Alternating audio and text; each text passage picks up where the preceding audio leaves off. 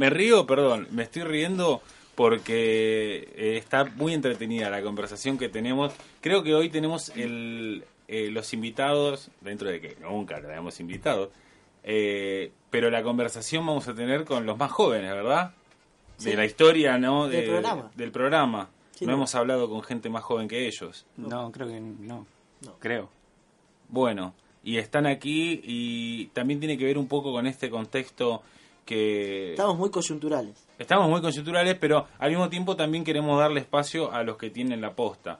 Quizás yo estoy un poquito más grande eh, y ellos tienen, son lo que viene después de mí y necesitan también tener una voz en los medios y aquí está siempre presente Fronteras Urbanas para darle lugar y voz a todo el mundo. Eh, ¿Querés presentarlos vos, Gaby? Bueno, eh, acá estamos con dos integrantes de un este colectivo que está cobrando mucho revuelo estos días por la cumbre del cambio climático en la ONU y una movilización que va a ser el viernes, que bueno, ellos nos van a aplicar un poco más, que se trata de jóvenes por el cambio climático, se- puntualmente de la zona del conurbano ellos, estamos con Laucha y María Paz. Hola, ¿qué tal? Un aplauso Hola, para Laucha y María. Paz, los que viven en... Y bueno, un poco lo convocamos para que nos cuenten de qué va la movida que se está organizando para el viernes que viene y hablar un poco de este contexto, contexto mediático, mundial, climático que se viene y que tiene a los jóvenes como estandarte. Bueno, ¿cómo están? ¿Qué tal? Eh, bueno, les veníamos a comentar también eh, acerca, como ustedes bien dijeron, de la manifestación que va a suceder el viernes 27 de septiembre, 27S, convocada internacionalmente por la organización Fridays for Future, fundada por Greta Thunberg. Bueno, vamos a comenzar eh, teniendo en cuenta de que nosotros, como Jóvenes por el Clima, convocamos esta movilización aquí en Argentina eh, frente al Congreso. Eh, va a ser manejada de esta forma. A las 3 de la tarde se va a convocar en Plaza de Mayo. Así, luego vamos a marchar de Plaza de Mayo a las 4 de la tarde hacia el Congreso, donde va a ser el acto oficial.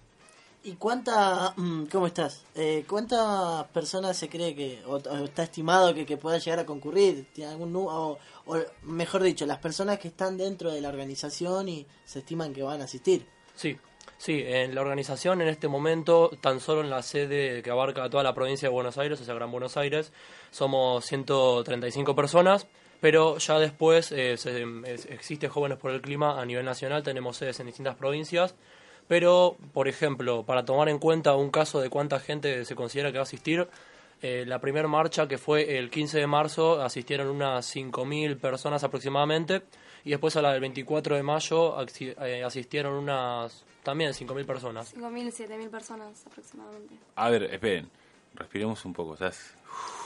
Tranquilo. Contame un poco de qué se trata esto, qué es lo que se busca lograr, qué es, de, qué trata esto. Bueno, primero de todo, eh, nosotros, ya como jóvenes por el clima de Argentina, lo que intentamos promover es un ecologismo comba- combativo con una perspectiva latinoamericanista.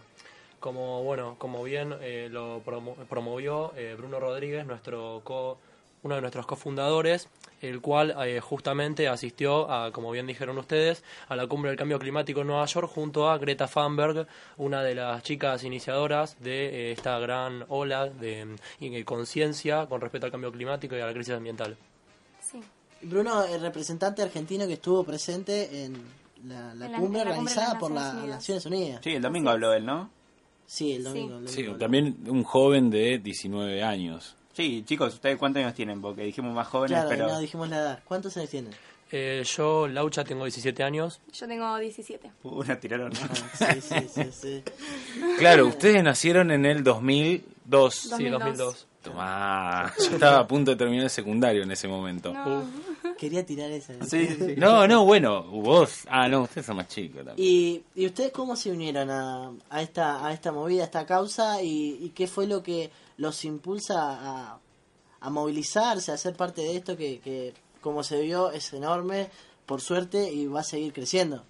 Sí, bueno, yo eh, en realidad entré en Jóvenes por el Clima, ni bien se estaba fundando, que fue en febrero de este año.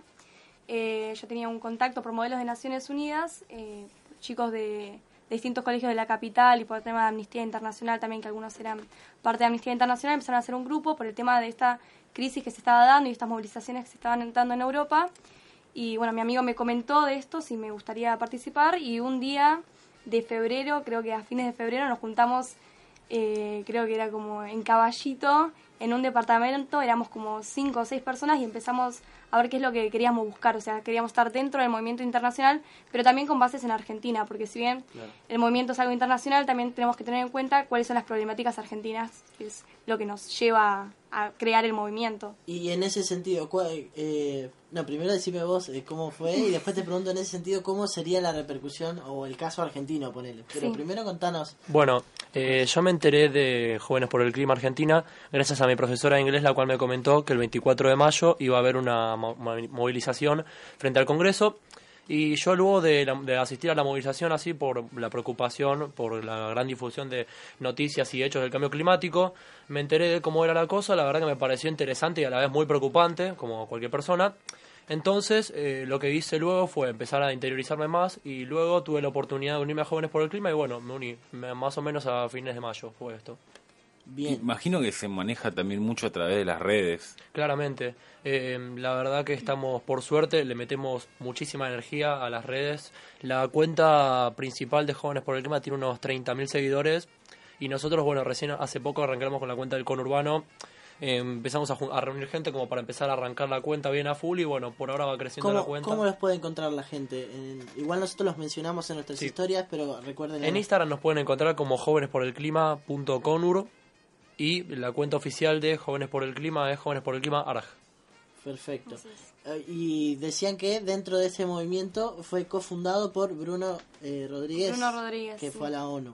Ahora, explíqueme esto que decían recién de eh, cómo, el- o sea, está enfocado, si bien es internacional, usted tiene el enfoque hacia nuestro país y sobre todo hacia Latinoamérica. ¿Cuáles serían las diferencias? Claro, Con- con un enfoque europeo, Europeo. O, o las particularidades de este, mejor dicho, para no poner en comparación. Bueno, primero de todo, eh, nosotros, eh, ya de por sí al tener una perspectiva latinoamericanista, estamos eviden- evidenciando que nos interesamos de alguna manera centralmente en los, las, problemas, eh, las problemáticas climáticas y ambi- ambientales que suceden en Latinoamérica.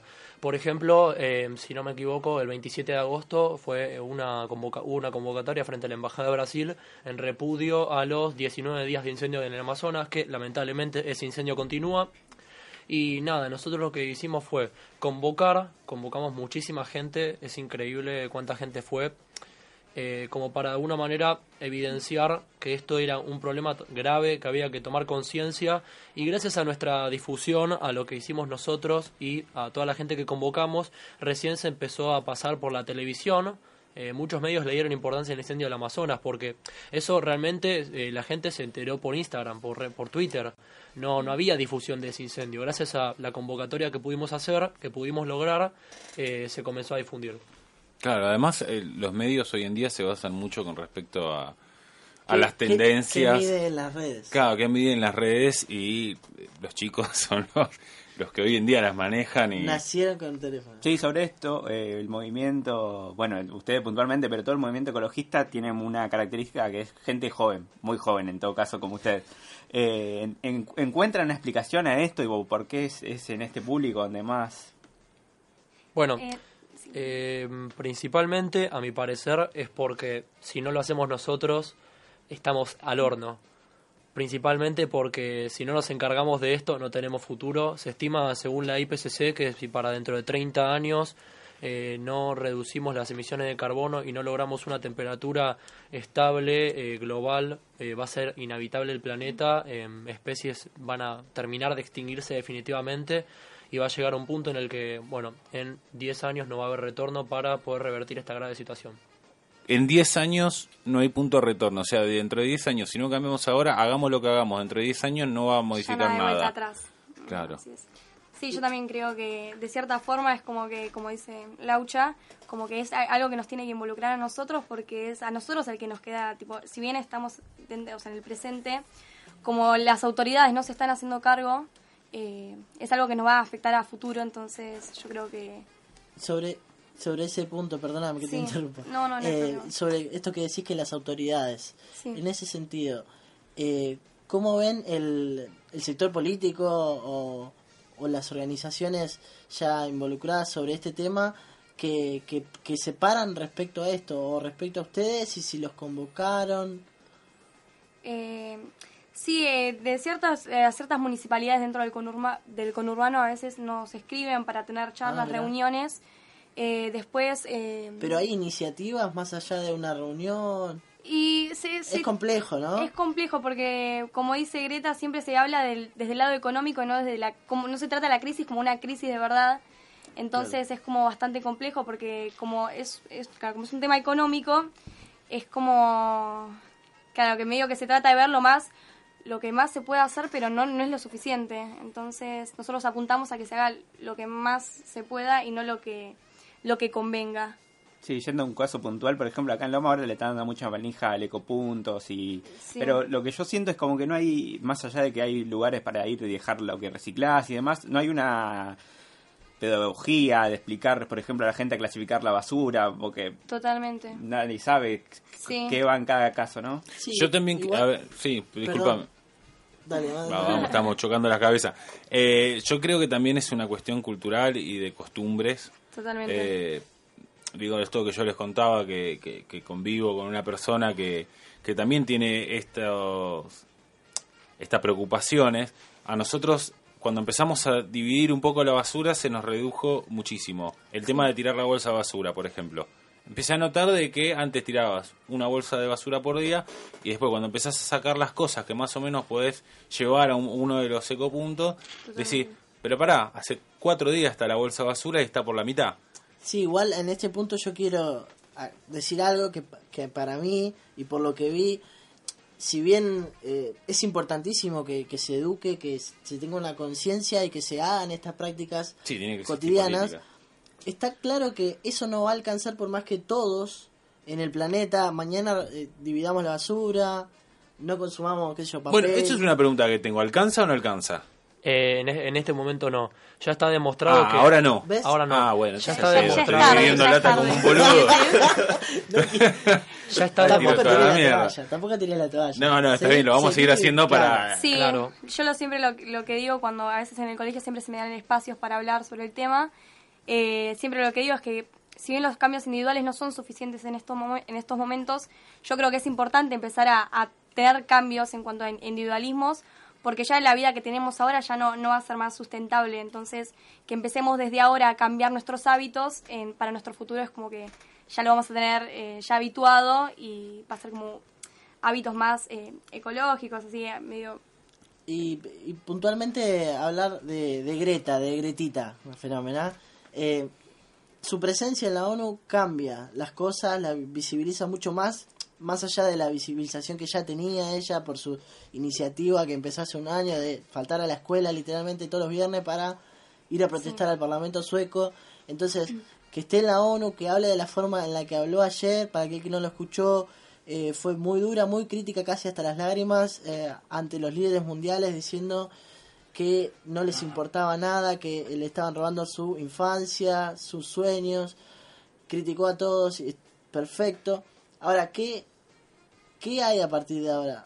O sea, porque yo veo que hay un punto en el que se llega desde la protesta y se visi- visibiliza, como por ejemplo esto del Amazonas, se muestra una problemática y se difunde y todos comparten en las redes y esto, pero ¿dónde está la voluntad de cambiar eso? Bueno, primero de todo, eh, con respecto, vamos por partes. Dale. Con respecto a lo que dijiste de Greta, eh, lamentablemente, lamentablemente eh, hubo un acuerdo, eh, el Acuerdo de París, que se firmó en el 2015, en el cual muchos países se comprometieron eh, básicamente a intentar, eh, mediante determinadas acciones, reducir la temperatura global. Lo que pasa Reducir es que, la emisión de carbono, ¿no? en parte sí, son distintas, distintos procesos. Claro, que porque es tan, es tan convirtieron- complejo que lo tenés que abordar por varias, varias, Claro. varias perspectivas. Bueno, el primer problema es que muchísimos países o se bajaron del acuerdo, principalmente Estados Unidos, Claro, sí. o eh, simplemente no cumplieron con lo que habían prometido. Por ende, tanto Greta como inclusive el Papa Francisco eh, se llama- salieron a llamar la atención como diciendo, bueno, está buena la iniciativa, pero por favor cúmplanla. No, ¿para qué lo van a firmar si no lo van a cumplir? Al fin y al cabo, por ejemplo, Donald Trump, que es uno de los grandes negadores del cambio climático, del calentamiento global, el mismo hombre tendría que pensar, bueno, pero también estoy poniendo en juego a mi hijo y a mi, po- a mi posible nieto. Bueno, eso es muy loco. Hay un, un documental que de Leonardo DiCaprio que Sí. está en Netflix y que eh, muestra sea, el documental es claramente por el cambio climático, pero muestra la otra postura y los tipos le dicen, mira, la verdad es que me, me chupa un huevo.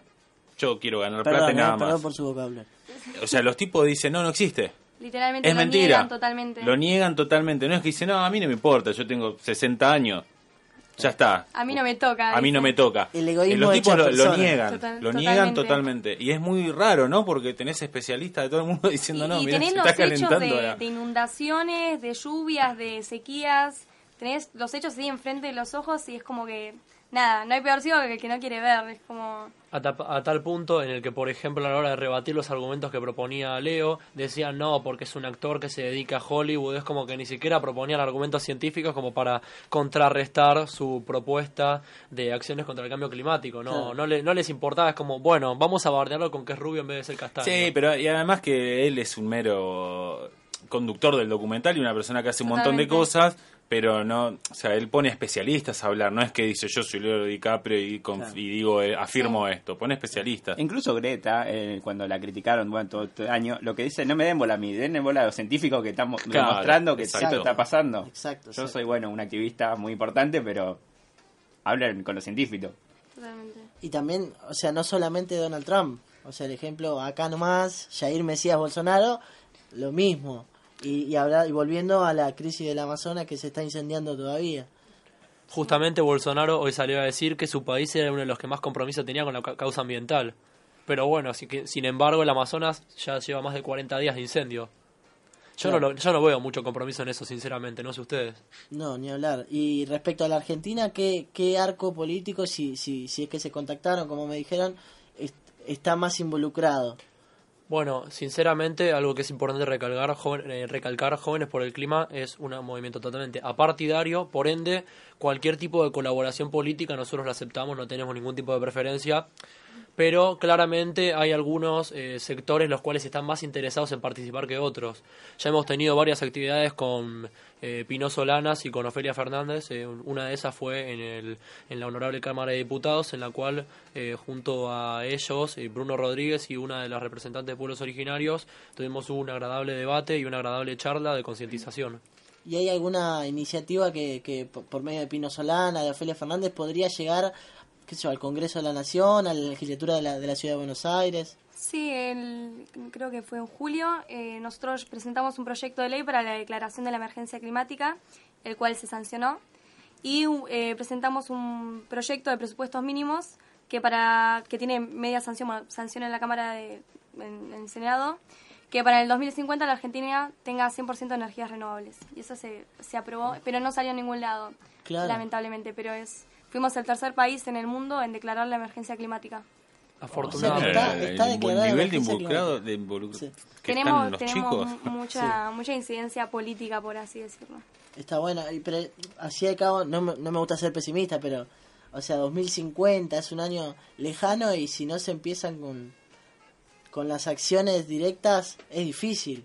Es más, más, allá de que esté sí, por ley. Está, recién hablábamos del Acuerdo de París que tiene menos de cuatro años y no se cumple. totalmente 30 años a 2050 es... Es que el Por problema... suerte tenemos la juventud como la, como Claro. la que representan ustedes, que está involucrada y que podría darle, sin duda, una realidad. Yo siempre digo lo mismo cuando toca hablar de políticas o de este tipo de temas. Eh, las leyes no salen hasta que la, la población realmente está de acuerdo. Claramente en 2015 la población no estaba tan informada como lo está cuatro años, cuatro años después en 2019. Ahora prácticamente vos entras a cualquier red social, pasás un par de historias y vas a ver algo relacionado al cambio climático. Es imposible que no estés Es enterado. imposible no verlo. Ahora, una pregunta con respecto a, a lo personal o a lo que ustedes lo viven de forma personal. ¿Qué piensan sus padres? Porque Uh, temón, ¿eh? Le dio ahí justo en la, en la tecla, me parece. Bueno, saludos mamá, ¿me estás escuchando? sí a, a mi familia también Bueno, eh, mi vieja la verdad que por suerte está contenta, me banca bastante, tanto mi viejo también. Eh, yo sinceramente casi todos los fines de semana me voy para para la- para todo para el centro a las asambleas de JOCA, o sea, Jóvenes por el Clima Argentina, o también a activar por otro tipo de causas también relacionadas con el medio ambiente, porque bueno, es algo que es mi vida y ellos entienden que bueno, que de esto depende mi futuro.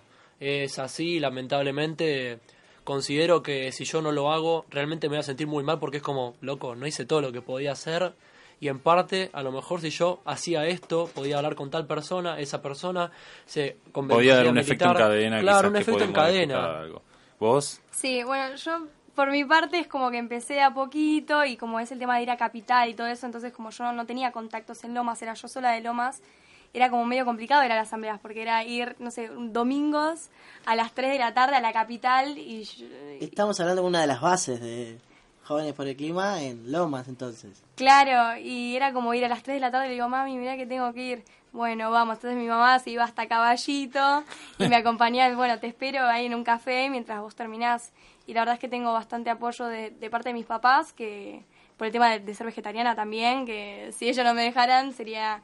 Y, y nada, por parte de- del colegio también tengo mucho apoyo, que me dejan dar charlas, siempre me invitan a, hablar en las formaciones. eh, creo que por esa parte, creo, si no tuviera ese incentivo de, de la, yo, de, de los adultos, creo que no podría porque necesito como ese apoyo. Afortunadamente, bueno, en mi caso también en el colegio lo mismo, eh, no, no son negacionistas, entienden que es algo importante y bueno, creo que es lo mínimo. Eh, por ejemplo, en mi colegio, si bien no tenemos centro de estudiantes, es como que son bastante abiertos al diálogo y esto nos permite eh, nada, poder dar charlas de, también de estos temas, de estos temas climáticos. Perfecto. Chicos, estamos terminando. ¿Quieren pasar de nuevo el aviso de lo que va a ser la actividad del viernes como para que quede? ¿Cómo no? Eh, va a ser el viernes 27 de septiembre. La convocatoria es, primero de todo, a las 3 de la tarde, 15 horas, en Plaza de Mayo. Después vamos a ir marchando a las 4 de la tarde hasta hacia el Congreso. Luego en el Congreso empieza el acto que eh, se calcula que terminará a las 7 y media, ¿no? Sí, aproximadamente dependiendo la duración de, de cada de cada actividad. de cada actividad. Bueno, ya saben, eh, pueden buscarlos también. Ni bien googleen cambio climático jóvenes, van a encontrar cualquiera de las direcciones que ellos tienen eh, para poder contactarse. Está muy bueno que armen algo acá en zona sur, porque a veces parece que todo pasa en Capital Federal Exacto, sin y, duda. y sin dudas es, es- es por acá también. Eh, ya el programa está finalizando. Hoy sí que se nos pasó rápido con invitados, con varias secciones, Les con muchas cosas. a los chicos. Les A agradecemos ustedes, a ustedes. Laucha eh, y María Paz. Y a sus padres que los sigan apoyando. Yo a la edad de ellos estaba buscando con qué marearme, básicamente. Así que, está muy bien que luchen por el cambio climático para